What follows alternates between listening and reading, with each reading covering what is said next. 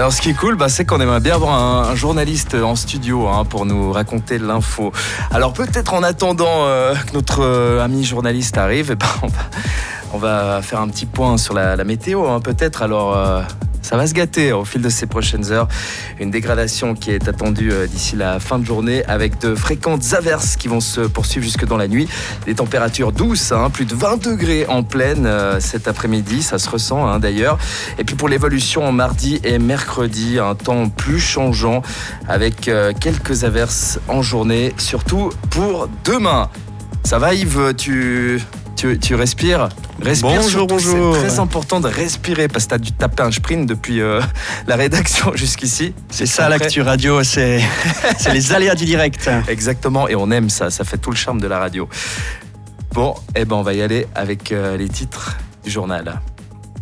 Alors voilà, exactement. Alors le Valais pourrait bien devenir euh, le premier canton du pays à se doter d'une loi sur le climat. Le Parlement cantonal en a discuté ce matin et il a tranché. On en parle donc en début de journal. Les salaires euh, de la petite enfance n'ont pas été valorisés comme attendu. Deux, parlementaires socialistes le dénoncent, mais le canton l'assure. Tout a été mis en place en respectant l'autonomie des employeurs. Le pape François fête ses dix ans de pontificat aujourd'hui, l'occasion idéale pour parler du chef des catholiques avec euh, quelques valaisans et avec l'évêque du diocèse de Sion, Jean-Marie Lové.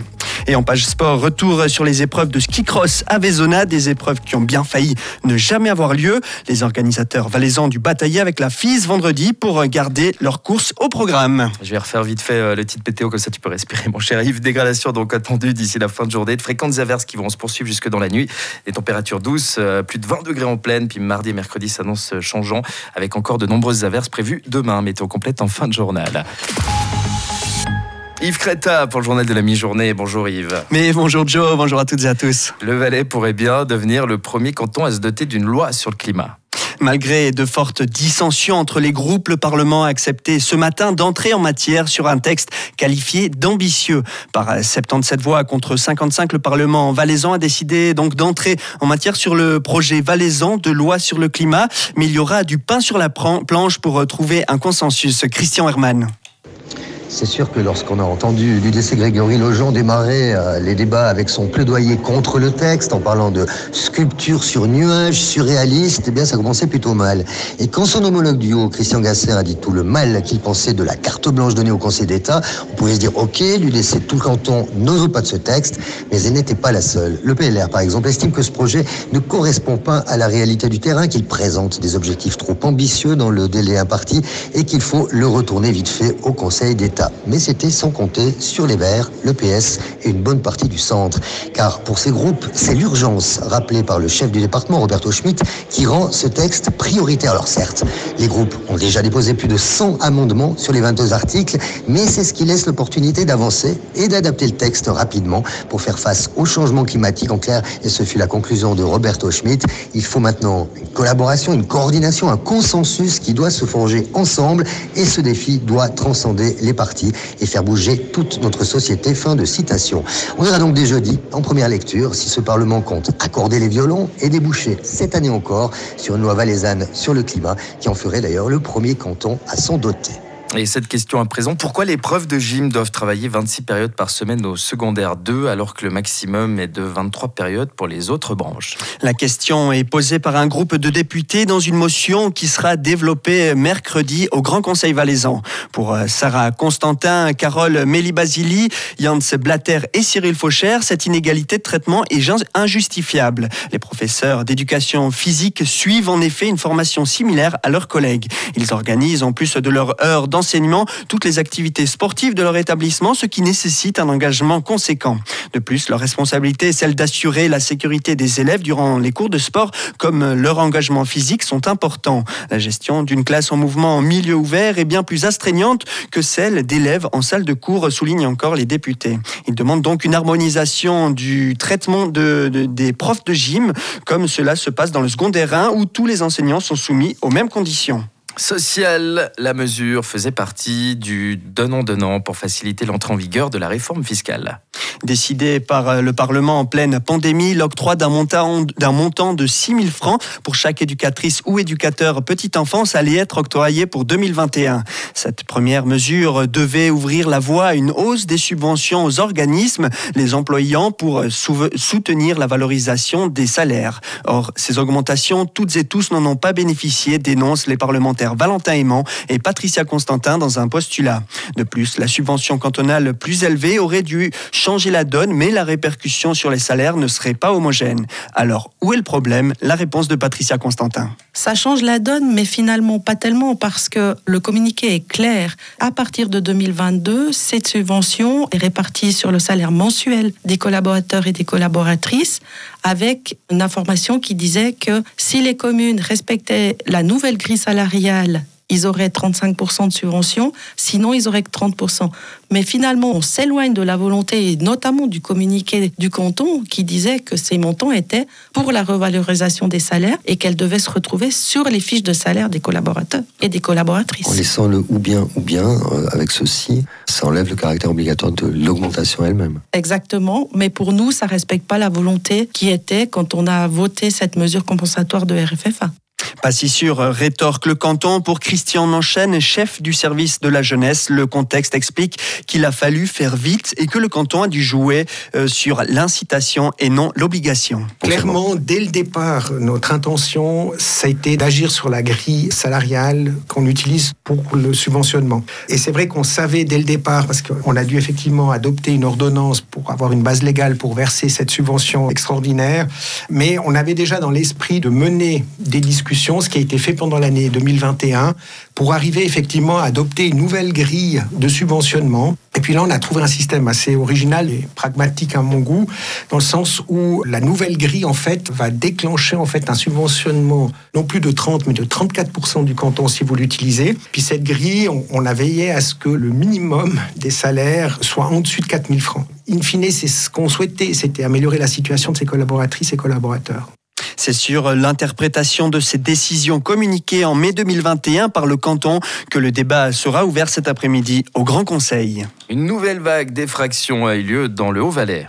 Le week-end dernier, plusieurs véhicules ont été forcés dans la région de Zermatt. Plusieurs vols de vélos ont également eu lieu et suite à l'appel d'une tierce personne, la police cantonale a pu interpeller quatre jeunes âgés de 16 à 17 ans. L'un d'entre eux a été placé en détention provisoire au centre de Pramont et le tribunal des mineurs a ouvert une instruction euh, et des investigations sont en cours afin de déterminer si ces jeunes ont un lien avec la série d'effractions commises dans les véhicules à la fin février également de le Haut-Valais. Aujourd'hui, on fête les 10 ans de pontificat du pape François. Oui, déjà une décennie que le Saint-Père, comme l'appellent les catholiques, est en poste. Et parmi ces années passées à la tête de l'Église catholique, l'Argentin a beaucoup fait parler par sa simplicité et sa proximité avec les plus pauvres, mais aussi par ses prises de position. Et pour euh, cet anniversaire, on est allé à la rencontre des Valaisans pour savoir ce qu'ils pensent de Jorge Mario Bergoglio. Bon, le pape François, ce que j'ai retenu en Valais, c'est qu'il y a une association du pape François déjà. C'est quand même un peu ringard tout ça, quoi. Et puis en fait, j'y crois pas du tout. Alors euh, bon, voilà. Il a raison de dire ce qu'il pense, ce que souvent les autres papes n'osaient pas dire. Euh, alors écoutez, franchement, je m'intéresse pas tellement à, à lui et à tout ça. Voilà, je suis désolée, j'ai pas grand chose de plus à dire. Je pense que presque tout le monde apprécie le pape le pape comme personne qui fait beaucoup de bien. Euh, L'Église comme institution, ça c'est autre chose. Pape François, je le connais, mais il m'est assez indifférent. Je n'ai pas de sentiment particulier envers lui. Je crois qu'il a su rassembler tous les peuples. Oh, mais Jean-Paul II, il était bien aussi hein, pour ça. Mais il a, le pape François, il a un autre charisme. Je trouve qu'il est beaucoup plus, euh, plus sensible. Il arrive mieux à, faire, à transmettre sa foi.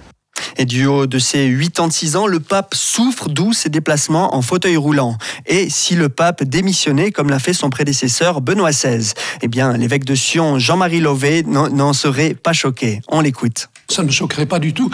J'avoue avoir été un peu interpellé par la, la démission du pape Benoît. J'étais à l'époque, au jour même de la démission, en visite chez une personne âgée, très âgée, et je me demandais comment cette personne allait euh, réagir à ce qui est quand même un choc. Et elle a eu ces propos tout à fait pacifiants pour moi, en me disant mais, mais c'est très bien, le pape c'est une personne humaine comme une autre, s'il sent qu'il ne peut plus gouverner l'Église, eh ben c'est très bien qu'il démissionne, euh, Dieu sait, l'Esprit sait ce qu'il fait. Et, je trouve que c'est la vraie réponse. Donc si euh, François démissionne, je pense qu'il aura prié, réfléchi, et, ce sera très bien. Et précisons que Jean-Marie Lauvet arrivera aussi à ses 10 ans comme euh, évêque du diocèse de Sion en 2024. Il avait été ordonné en 2014 par le pape François. Les fanfares d'Orsières et de l'écho d'Orny et de l'Edelweiss ont décidé d'unir leurs forces pour fêter ensemble leur centenaire du 2 au 4 juin de cette année. Une création inédite avec des artisans locaux est prévue en début de festival. Le spectacle, le rouge et noir, comme les couleurs politiques des deux fanfares, racontera donc en 10 sketchs les différentes décennies de 1921 à 2021. Pas moins de 35 sociétés de musique seront présentes durant tout le week-end, soit le double d'un festival de musique habituel. Et précisons que le groupe français Trois Cafés Gourmands se produira sur scène lors de ce jubilé. Actu nationale, à présent, les CFF affichent un sourire crispé. La clientèle est de retour dans les trains, même si le niveau d'avant-pandémie n'est pas atteint. Mais ça pêche au niveau financier avec un déficit de 245 millions de francs. La faute au coût et à la disponibilité de l'énergie et à CFF Cargo qui n'est pas en très bonne santé. Les CFF faisaient le bilan de l'exercice 2022 ce matin à leur siège central du Wankdorf à Berne. S'ils entendent renforcer la surveillance électronique dans les trains et les gares, les CFF renoncent à collecter des données individuelles sur les passagers dans les gares directeur des CFF, Vincent Ducrot. Ce système, on en a besoin. On ne fait pas de reconnaissance, de biométrie, d'image. Ce qui est très, très important pour nous, c'est de mesurer les flux. Dans cette mesure des flux, il y avait un aspect qui était un peu sensible et qui a suscité des discussions. C'est la question de la segmentation. Est-ce que je peux savoir l'âge, la taille, etc. des personnes? On va renoncer. C'était des éléments optionnels pour se concentrer sur vraiment ce qui est notre utilité, qui est la mesure des flux. La décision, elle est claire. Le système qu'on veut clair. Il n'y a aucune image et information individuelles qui sont stockées.